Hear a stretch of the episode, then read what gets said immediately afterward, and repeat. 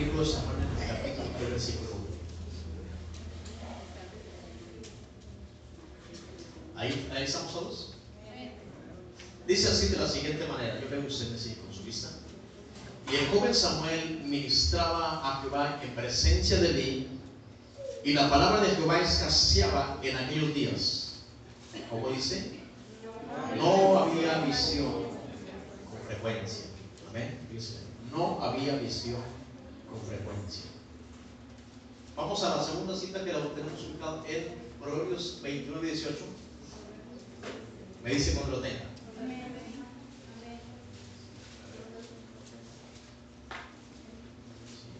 Proverbios 29 y 18.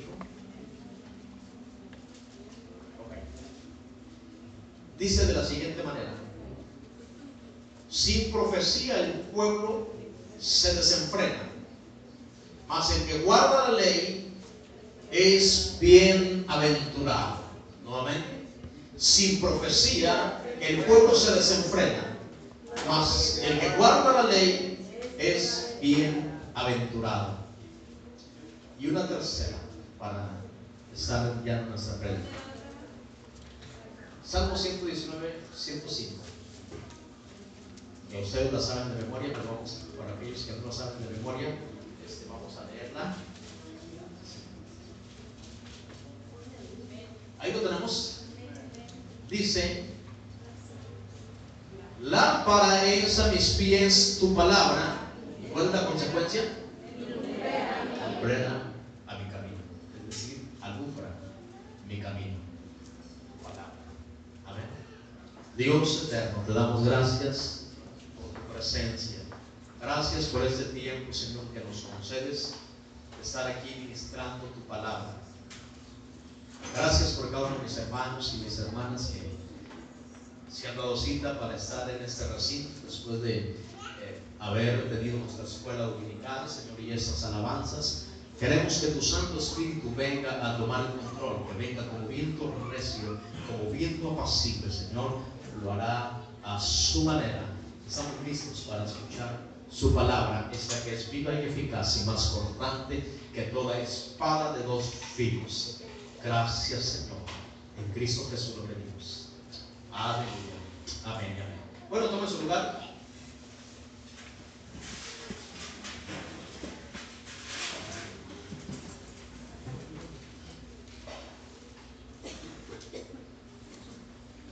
La semana pasada trajimos un tema también sobre, sobre estos, aquí en estos versículos también tratamos, pero este, era un tema diferente. ¿Se acuerdan cuál era el tema la semana pasada? Pretextos, pretextos. Pretextos, pretextos y más pretextos, en la cual para cualquier pretexto usted y yo quedamos desarmados conforme a la palabra del Señor. Hubo gente que no estuvo, somos gente que no pone pretextos, era la palabra para nosotros. Pero este, hoy vamos a traer un tema que también es- obviamente está basado en, este, en, esa- en ese contexto también. Vamos a tratar el tema hoy, causas de pérdida de visión. ¿sí? Causas de pérdida de visión. Amén. Causas de pérdida de visión. Mire, este, cuando hablamos de visión, nosotros hablamos al natural, es acción y efecto de ver. Algunos este, necesitamos traer lentes para poder leer. Por eso, por ejemplo, yo cuando estoy aquí no miro nada, ¿sí? Pero cuando me pongo los lentes puedo ver claramente. Tengo una, este, me falla lo que le llamo, le llamo yo la, la corta y la larga, este, la traigo muy bien, ¿sí? La traigo muy bien la larga, ¿sí? Eh, puedo ver este, tranquilamente para manejar yo no necesito lentes, ¿sí? Pero cuando se trata de leer, sí necesito lentes. De tal manera que si cuando voy a un, por ahí a un lugar y se me olvidan los lentes, quedo desarmado. Como aquel hombre, aquel hermano que le preguntaba, ¿cuánto cuesta esto? ¿Cuánto cuesta aquello? Y en esa ocasión hermano le demostré que la vista larga la traía muy bien.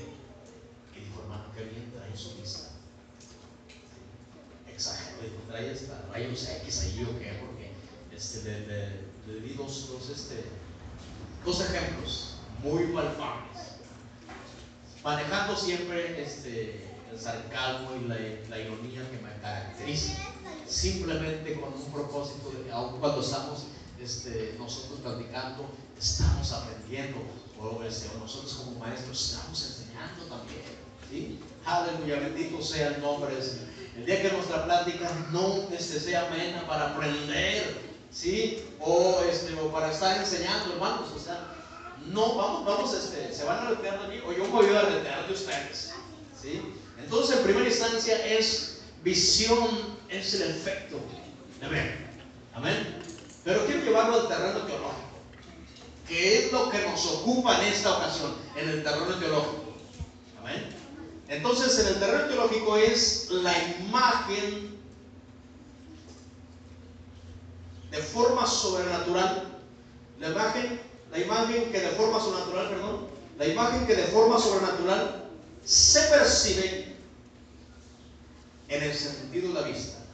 La imagen que de forma sobrenatural se percibe en el sentido de la vista. Pero es de forma sobrenatural. Es, o sea, que vamos más allá de lo que se ve ordinariamente. Amén. Es la, imagen, este, la imagen que de forma sobrenatural se percibe en el sentido de la vista o de, de forma imaginativa. Y cuando nosotros decimos de forma imaginativa, esto obviamente que recrea nuestra mente, ¿sí? pero también hace, si nosotros perdemos el rumbo, hace ver cosas que no están de acuerdo a la Biblia y que es donde empezamos a decir incoherencias. Declaramos y decretamos y hacemos tantas cosas. ¿Qué le pertenece solamente al rey, a Dios, a los presidentes? Pero nosotros sin ser Dios y sin ser mandatarios de un país, no podemos decretar, no podemos declarar. Simplemente podemos ver a través de nuestros ojos espirituales. Aleluya, bendito sea el nombre del Señor Jesucristo. Mire, eh, cuando dice la Biblia que Samuel ministraba que va en presencia de ti, eh, dice la Biblia que eh, además de eso dice que la, la palabra de Dios escaseaba y no había visión con frecuencia. Eso es lo que dice la Biblia, ¿verdad? Ahí nos, en, el, en el texto que usted y yo hemos, hemos leído se dice, bueno, lo que dice Flavio Josefo, un historiador judío. Fue rabino, fue militar, fue o sea, historiador, fue, era este, muchas cosas de este hombre. Pero hasta hoy día sus escritos son este, dignos este, de, de tomarlo como base de la historia y especialmente de la historia judía. Dice él que Samuel para esas instancias, cuando dice que el joven Samuel ya no es niño, como la otra vez, digamos una parte que era el niño, después el joven, ¿sí? Y cómo iba creciendo Samuel. Pero aquí él dice, según, o sea, sin tener bases este, muy este, eh, fuertes, él dice que, que Samuel tenía alrededor de 12 años. Pero también hay otros historiadores que dicen que, que eh, mencionar la palabra joven este, significa este, que sí, efectivamente, que el, muchacho puede tener 12 años y que esto nos declara a nosotros que está en proceso de crecimiento. Porque nadie deja de crecer a los 12 años, ¿verdad? Nadie. ¿Oye, alguien aquí entre nosotros que dejó de crecer a los 12 años? Por ahí alguien que no conozco. Entonces, se puede decir que sí es un joven a los, a los 12 años, pero también, o sea, que denota un proceso de crecimiento. ¿A los cuántos años se deja de crecer? Según las estadísticas. A los 18. Para eso tenemos que tener una base, ¿verdad? Pero sí, este, sí este, se menciona que son de 18 o 21 años, quizá. Pero sí, a 12 años está en proceso de, proceso de crecimiento. Pero también a los 20 años se le puede llamar a, un muchacho se le puede llamar joven, que también se le puede decir que ya pudo haber terminado su etapa de crecimiento. ¿Y qué es a lo que llegó? Unos 50, ¿se imagina? ¿Se unos 50? Ah, me puede decir, pastor, hay jóvenes que viven menos, hay personas que viven menos de unos 50. Bueno, cuando usted y yo vamos usted y caminando y nos encontramos esas personas, nos sentimos muy altos nosotros. No, y, no, y nada tiene que ver, simplemente que son más bajos que nosotros. ¿no? o sea, nos encontramos con una persona que mide como de 1,80 hacia arriba y es muy, muy, este, muy pequeño. ¿eh? De ahí que dicen que la, este, la, una, una, estatura perfecta es de 1,90. ¿Cuántos de aquí miden 1,90? sabe, ¿verdad? A lo mejor nadie mide 1,90, ¿verdad? Este, 1,70 es una, una, este, una estatura regular, 1,70. Y los que medimos menos de 1,70, pues estamos, o sea, estamos bajitos, menos de 1,70.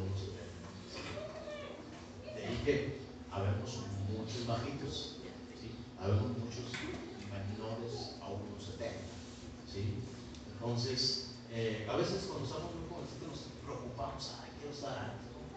Simplemente estás así como los genes de los padres, así Dios te hizo. No hay que renegar de nada. Entonces, este, este joven estaba en proceso, llegamos a esa conclusión, que estaba en proceso de crecimiento. Pero ¿dónde estaba este joven? Estaba en la casa de Dios. ¿Dónde están nuestros jóvenes hoy? Si están en la casa de Dios. ¿Están nuestros jóvenes en la casa de Dios? Miren, es donde no solamente se crece físicamente, sino también espiritualmente. Cuando tenemos jóvenes en nuestra casa de Dios, así hermanos, con esas actitudes de Samuel, este, es una iglesia muy bendecida. Amén. Es una iglesia. Mire, yo me quedo aquí impactado cuando nuestros jóvenes cada viernes están aquí en, oración. Y, y casi siempre son los mismos los que están ministrando la palabra, los que están ministrando la música. Hay uno que otro allá cuando tiene ganas viene. Porque ellos están en sus casas a ver si ahí están en sus casas y la oración. ¿Sí? Pero Dios bendiga a nuestros jóvenes, a los que están en proceso de crecimiento, tanto en la casa de Dios este, como físicamente también. Dios bendiga. ¿Sí? Mire, eh, cuando nosotros vemos eh, la palabra visión tiene dos vertientes. Visión en primera instancia significa profecía. Y cuando hablamos nosotros de profecía, necesariamente tenemos que hacer alusión a uno de los dones del Espíritu y que está clasificado como un don de expresión. Es decir, un don que emite palabra. Amén. Aleluya, bendito sea el nombre del Señor. Y la palabra, este, esto, la profecía, cuando de profecía, refiriéndose a la palabra de Dios. Amén. Y que en ese sentido nosotros, le digo que cada uno de nosotros, Dios lo ha constituido profeta. No en relación a predecir el futuro quizá, porque lo que Dios nos ha llamado es establecer el reino de Dios en el corazón de otras personas. Eso es cuando nosotros damos la palabra para establecer es el reino de Dios en las personas. En ese sentido nos convertimos en profetas en voceros de Dios. Y cada uno de nosotros está constituido un profeta, en ese sentido. Y el que no es profeta es porque no quiere, porque Dios así lo ha determinado. Pero hay gente que decide no ser profeta ¿sí? Porque un profeta es un predicador o un llevador de buenas noticias. Pero también podemos tener en nuestras congregaciones gente que no da buenas noticias porque su comportamiento es pésimo. Otra vertiente que encontramos en la palabra visión implica o significa contemplar mirar fijamente, clavar nuestra vista. Amén. Contemplar, mirar fijamente, clavar nuestra vista. Ahora cuando dice la Biblia que el joven Samuel ministraba a Jehová es en presencia de Dios. Y dice que la palabra de Dios escaseaba. Las cosas pueden escasear eh, primeramente por este por la mucha demanda que hay. Hay mucha demanda y por eso se escasea el producto, porque hay mucha demanda. ¿sí? Hay mucha demanda, toda la gente anda buscando aquel producto y por eso escasea. Por eso cuando, cuando usted va al supermercado, cuando el tomate, la cebolla o cualquier otra cosa que podamos mencionar, este, no es, es porque o hay mucha, o, o sea, o casi nadie lo está buscando. ¿sí? Eh, pero también puede escasear por su alto precio. Hay, por ejemplo, muy, muy poca cosecha de aguacate y hay un alto precio. ¿sí? tenemos cuántos de aguacate ahorita? 80 en lo, más, lo más barato. A los que no nos gusta el aguacate no tenemos ningún problema. Pero hay personas que les gusta mucho el aguacate. Ellos sí tienen problema. ¿sí? Entonces, este, también uno dice, ay, que se ponga más caro, a mí no me gusta. No, pero precisamente porque hay muy poca cosecha y mucha gente lo está buscando y hay un alto precio. Y hay gente, por como le gusta mucho, aunque sea un aguacatito, para darles algo. ¿sí? Entonces es la razón por la cual, en, razón este, al contexto que estamos tratando y a la palabra que estamos predicando, se dice que la palabra de Dios escaseaba porque había solamente en ese tiempo dos profetas.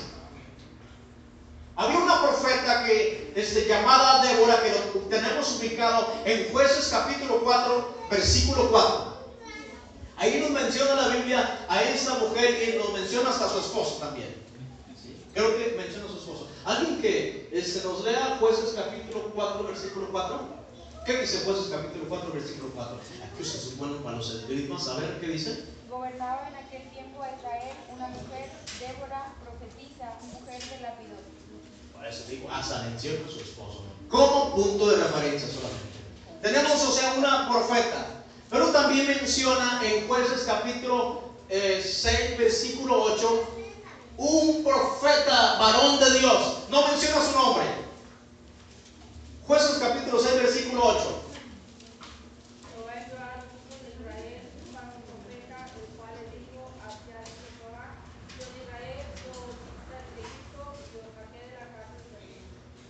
Era un varón de Dios solamente, no menciona su nombre, ¿verdad? Este hombre fue el que dio la, fue le dio una palabra a Elí y que iba a cortar la línea sacerdotal. ¿Sí? Menciona o sea, una profecía tremenda para Elí y para toda su familia. Dos profetas. Entonces, por esa razón, nos damos cuenta que la palabra de Dios escaseaba y no había visión con frecuencia.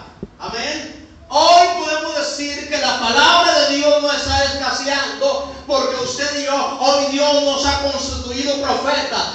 Es decir, vocero de Dios para establecer el reino de Dios en el corazón de las personas. Cada uno de nosotros es un profeta, es un vocero de Dios, es un predicador. Entonces, damos por sentado que la palabra de Dios no está escaseando. Amén. Amén. Somos profetas, Señor. Pero sin embargo dice que no había visión con frecuencia. La visión en otro sentido se puede decir a la revelación de Dios al momento. Porque era muy difícil para que Débora y el otro varón se pararan ante el pueblo y decir, así ha dicho Jehová. Hoy unos a otros nos podemos ministrar. ¿Saben? Mire que este, si estamos conscientes que la palabra de Dios nos está escaseando, mire, yo aquí casi predico, casi los domingos predico aquí. ¿Verdad? Casi van los domingos. Porque hay ocasiones que usted le toca el turno para predicar. Entonces, estoy profetizando yo y está profetizando usted. Es decir, usted está siendo el conducto para que Dios emita su palabra al pueblo. Y sabe que sus palabras a mí me han bendecido. Espero que mis palabras también le estén bendiciendo a través de las prédicas que tenemos cada domingo. Amén. Y que no pongamos pretextos. ¿Verdad? Entonces, ahí tenemos que para este tiempo la palabra de Dios no está escaseando. Porque también podemos, decir, ah, no, es que sí escasea la palabra de Dios porque eh, no, este, hay gente que no trata correctamente la palabra del Señor y que predica de acuerdo a ideas preconcebidas y demás, hacen este, un mal uso de la hermenéutica y todas estas cosas. Pero aquí en esta casa no podemos decir esto porque aquí hemos enseñado correctamente la palabra de Dios. Usted se ha enseñado a través de las prédicas de mi hermano, de mi persona, a trazar correctamente la palabra del Señor. De ahí la palabra que vengo diciendo por tiempo. Aquí Rosa de Sarao no aprende el que no quiere. Aleluya, bendito sea su nombre. Nos vamos y entremos de lleno las causas que por lo cual la visión se pierde. Es decir, la visión en percibir las cosas no al natural, sino verlo con los ojos de Dios, con los ojos, perdón, con los ojos de la fe. Amén. Una fe, hermanos, que dice la Biblia que es pues la fe, la certeza de las cosas que no se ven, pero se esperan. Aleluya, bendito sea el nombre del Señor. Número uno, la, la visión, hay pérdida de visión número uno por desobediencia. Quedamos que no está escaseando la palabra de Dios. Pero la visión se está perdiendo porque hay desobediencia muchas veces en el pueblo. Desobedecer, hermanos, así es tan sencillo, si implica no hacer lo que Dios ordena en su palabra. Eso es desobediencia. Pero también significa hacer lo que Dios no ordena en su palabra. Nosotros desde el momento que venimos a Jesucristo, mire, eh, la Biblia dice que nosotros somos nuevas criaturas. Antes hacíamos lo que queríamos. Ahora somos regidos por la palabra de Dios. Y aquel que se rige por la palabra del Señor será bienaventurado. Que la palabra bienaventurado significa dos veces dichoso o más que feliz. Amén. Porque nosotros en la vida queremos ser felices. ¿Se acuerdan que les he dicho yo muchas ocasiones? He decidido ser feliz en la vida. El tiempo que tenga, que dure yo aquí pastoreando, he de ser feliz. El tiempo este, que dure de vida, he de ser feliz, aleluya. Porque aun cuando tenga situaciones adversas, sé que aunque Dios tardara, llegará en el tiempo justo. Aleluya. Si es en el aspecto emocional, Él lo hará. Si es en el aspecto espiritual, lo hará. Miren, hasta en las cosas que yo no pido, pero que viene. Que este, es muy poco probable que yo diga, Señor, bendíceme financieramente. No lo pido, pero llega. Amén. Cuando tengo una situación difícil, amén. Dios ha de bendecir a alguien para bendecirme a mí. O viceversa. Cuando alguien tiene una situación difícil, Dios ha de bendecirme a mí para yo bendecirlo. Porque la Biblia dice, buscar primeramente el reino de Dios y su justicia y las demás cosas vendrán por añadidura. Mire, este, este, este, viernes yo venía para, para casa de oración. Esto, no estoy diciendo que todos los viernes estoy con los jóvenes, pero eh, muchos, o sea, procuro estar casi todos los viernes aquí. No, no estoy este, en el santuario solamente cuando ellos me invitan a traer una palabra, estoy aquí en el santuario. Los demás veces este, estoy ahí en el salón, estoy estudiando, eh, estoy ahí meditando y al mismo tiempo los estoy, los estoy cuidando a los jóvenes. Me gusta hacer eso. Y esta vez este, yo tuve un compromiso y les había dicho que este, siempre recomendaciones que si no llego cierren bien y que no se vayan muy tarde. Esas son mis recomendaciones. Y ya venía yo para acá y, y llegué hasta donde está ahí donde cargamos agua y de ahí le llamé a José porque miré que ya se estaban yendo y dijo, no, ya vamos saliendo. Bueno, este, ya me, fui de ahí. Entonces, por ahí voy a, este, platico, voy a casa de los hermanos y estoy platicando con ellos.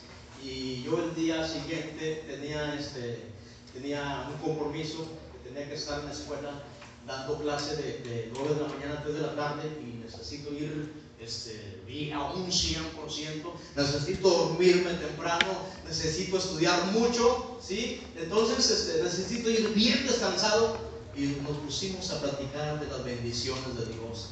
Y dije, yo tengo que correr aquí porque no vamos a terminar y yo tengo que ir al 100%. Dormirme temprano y ya las demás cosas que yo le mencioné, ¿sí? Entonces, eh, le digo, cuando nosotros hablamos de las bendiciones de Dios, tenemos mucho, muchas cosas que decir. Porque Dios lo que ha hecho con nosotros es puras cosas buenas. Amén. Podemos decir aquel hombre que, como aquel hombre que, eh, reniega de tu Dios y nosotros te vamos a perdonar la vida. Dijo, tengo más de 80 años sirviendo a mi Señor y ningún mal me ha hecho. Entonces nosotros podemos contar solamente las cosas buenas que Dios ha hecho en nuestro favor. Si nos ha metido en procesos, lo reconocemos. Sí, hemos estado nosotros en nuestros propios procesos porque lo hemos decidido así, que Dios no nos ha mandado a eso. Hemos sufrido consecuencias, pero los procesos en los cuales nos ha metido es Dios nos han servido para que nosotros vayamos escalando, para que vayamos creciendo en relación a la obediencia a su palabra y que nuestra visión no sea corta, aleluya.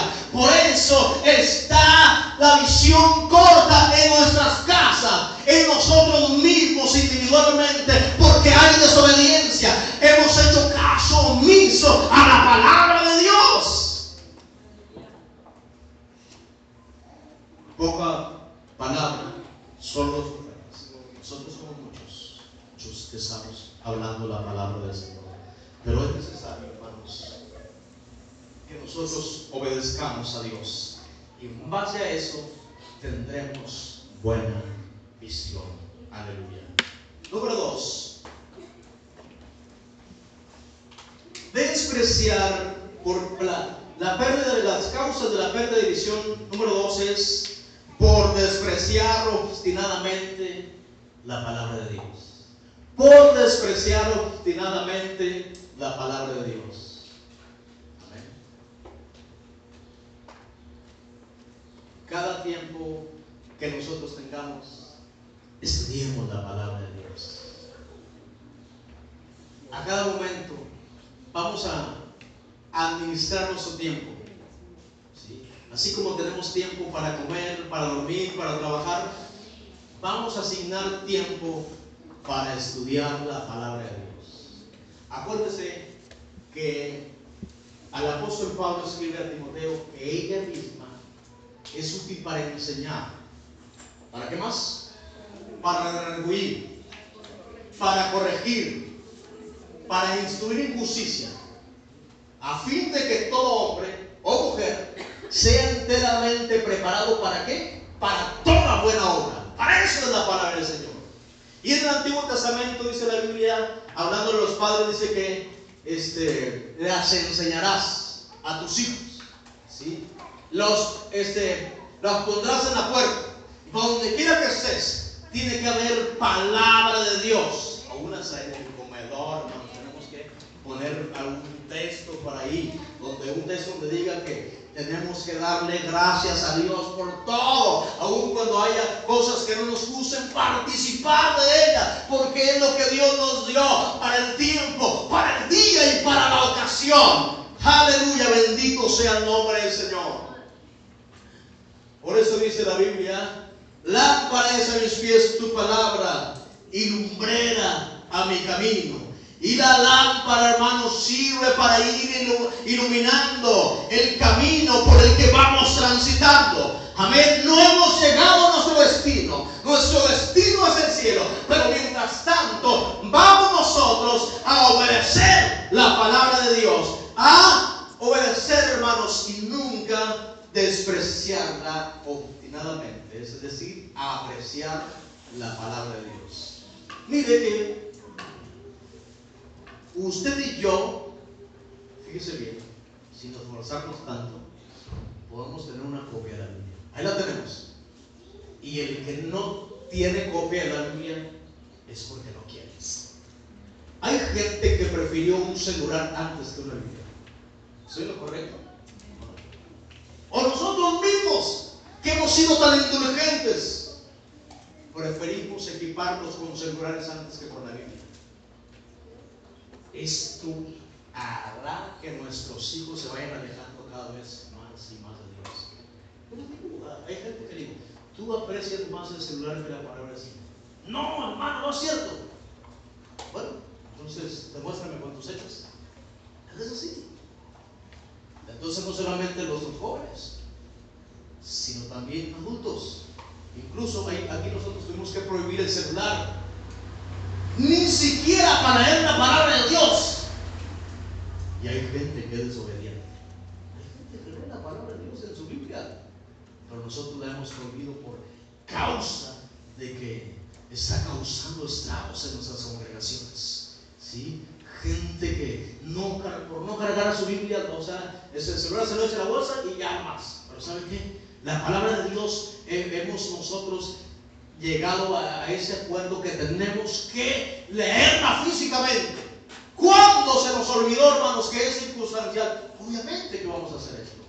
Pero a veces me dicen, pastor, ni los líderes obedecen, ¿por qué voy a obedecer yo? No ponga su mira en los líderes, ni siquiera en mi persona, sino póngala en Dios. Aleluya, bendito sea el nombre del Señor. Dice la Biblia que estos hombres, omni y fin, dice que menospreciaban los sacrificios de Jehová, menospreciaban lo que Dios había ordenado en su palabra. Amén. Hay, este, hermano, nosotros, este, hay Biblias, hermanos, que ni siquiera nosotros nos hemos esforzado para ello. Nos las han regalado. Biblias, hermanos, ese contenido que costó sangre, que costó persecución. Dicen que no hay libro tan perseguido como la Biblia. Pero también en relación a la correcta interpretación, dice, no hay libro más perseguido por los enemigos que la Biblia.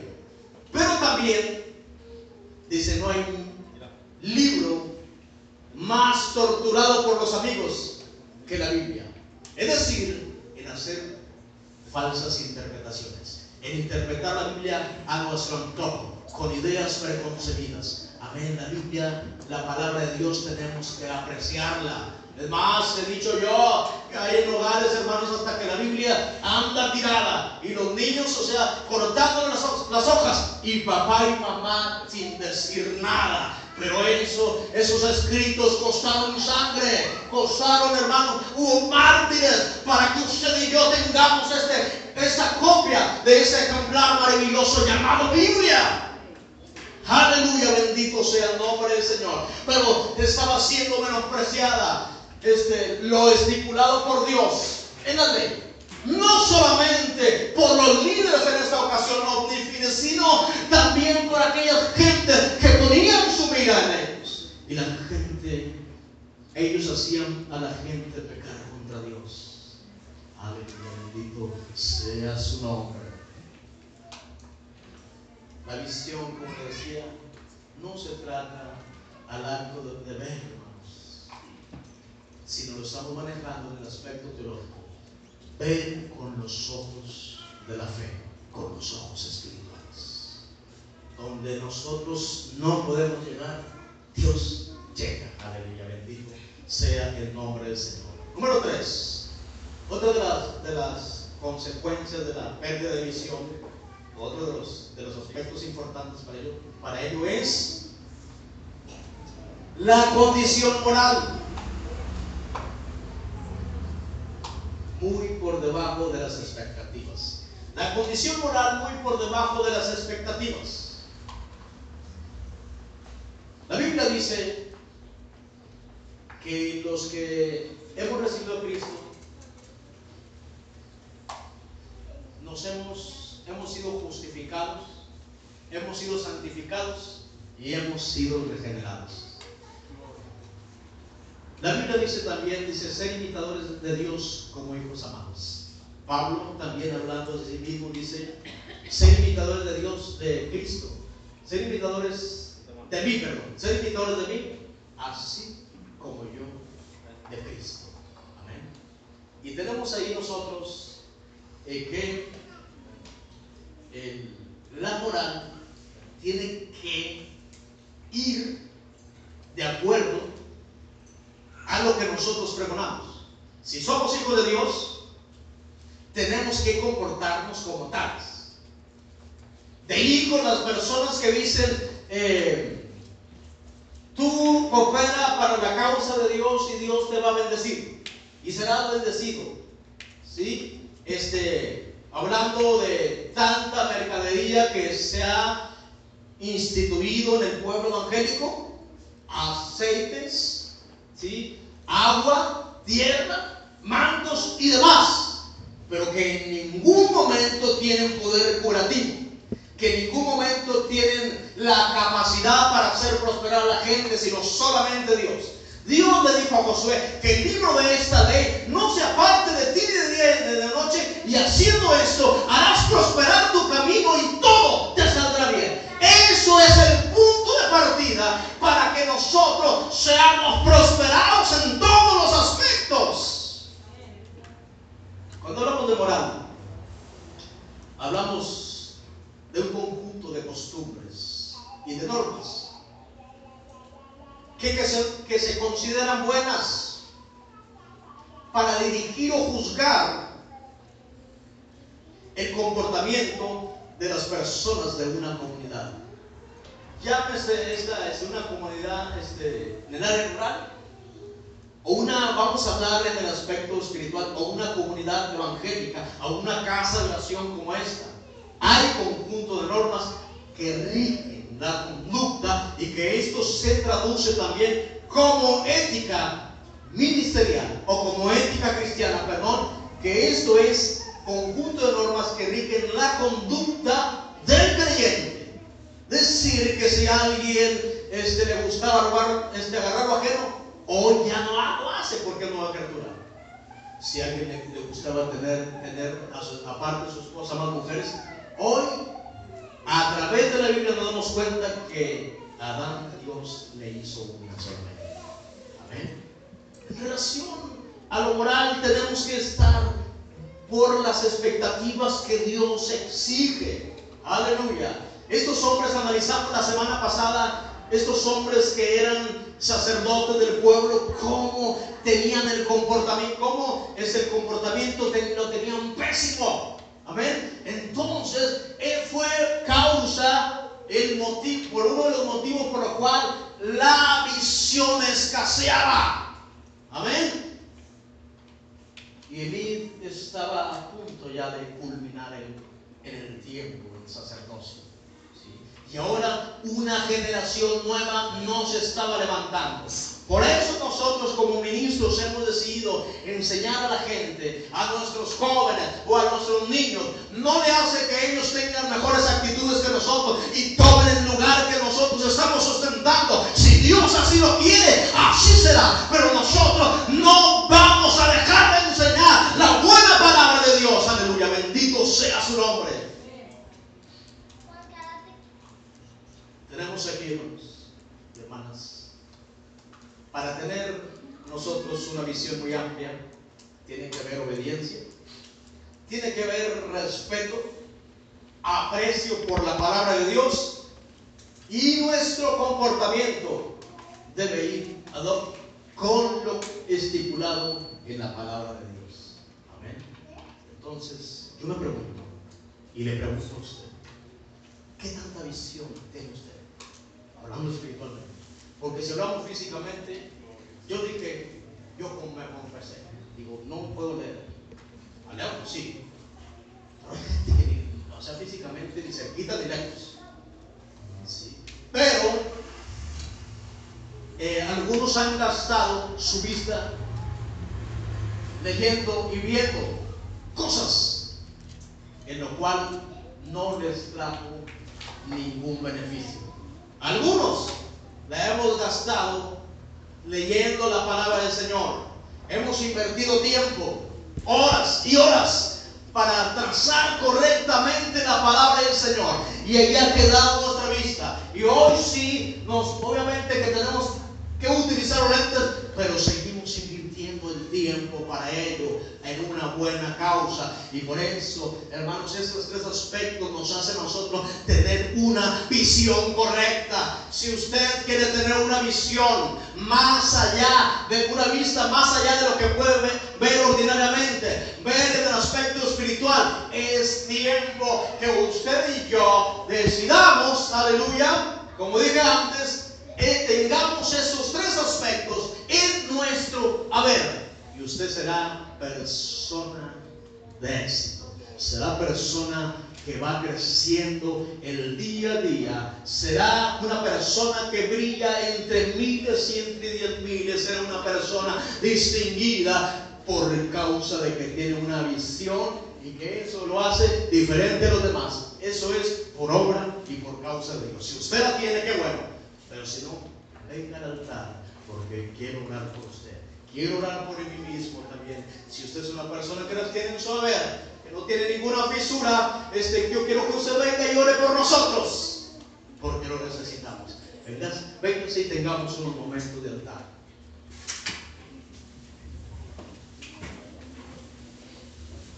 Gracias Dios eterno por tu palabra. Maravilloso Jesús. Grande es tu nombre, Señor, en toda la tierra. Gracias porque considero que esta palabra sigue siendo viva y eficaz más cortante que toda espada de dos filos.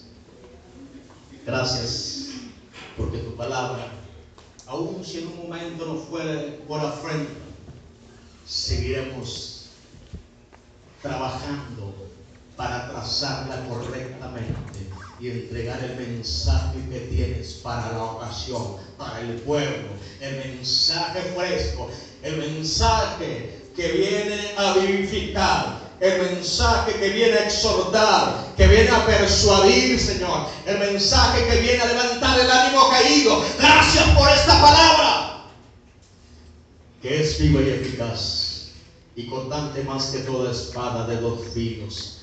Gracias por mis hermanos y por mis hermanas que están aquí en el altar.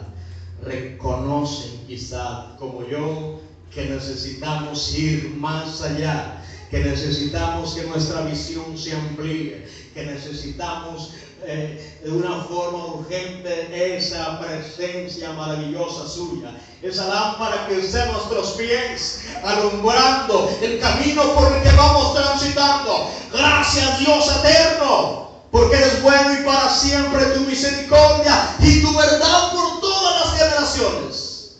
Gracias Señor, porque yo sé que tu palabra no vuelve vacía, sino que logra el propósito para el cual es enviada. Gracias Dios eterno, porque creo, Señor, sin duda alguna, que este es un